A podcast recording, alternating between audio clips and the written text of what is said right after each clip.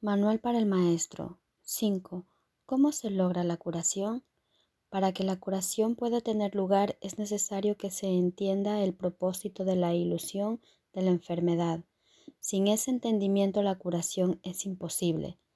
1. El propósito de la enfermedad. La curación se logra en el instante en que el enfermo deja de atribuirle valor al dolor. ¿Quién elegiría sufrir a menos que pensase que con ello podría ganar algo y algo que tiene valor para él?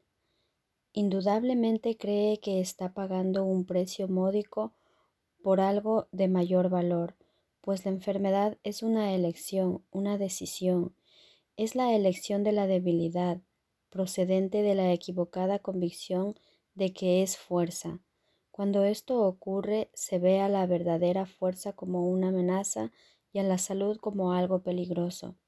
La enfermedad es un método concebido en la locura para sentar al Hijo de Dios en el trono de su Padre.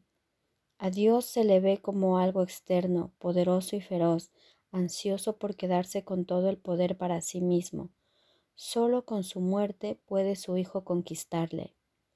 ¿Y qué representa la curación dentro de esta loca convicción? Simboliza la derrota del Hijo de Dios y el triunfo de su Padre sobre él. Representa el desafío supremo en forma directa que el Hijo se ve forzado a aceptar. Representa todo lo que él se ocultaría a sí mismo para proteger su vida. Si se cura, él es el responsable de sus pensamientos y si es responsable de sus pensamientos, será destruido a fin de demostrarle cuán débil y miserable era. Mas, si él mismo elige la muerte, su debilidad se convierte en su fuerza. Ahora se ha impuesto a sí mismo lo que Dios le habría impuesto, y de esta forma ha usurpado completamente el trono de su Creador.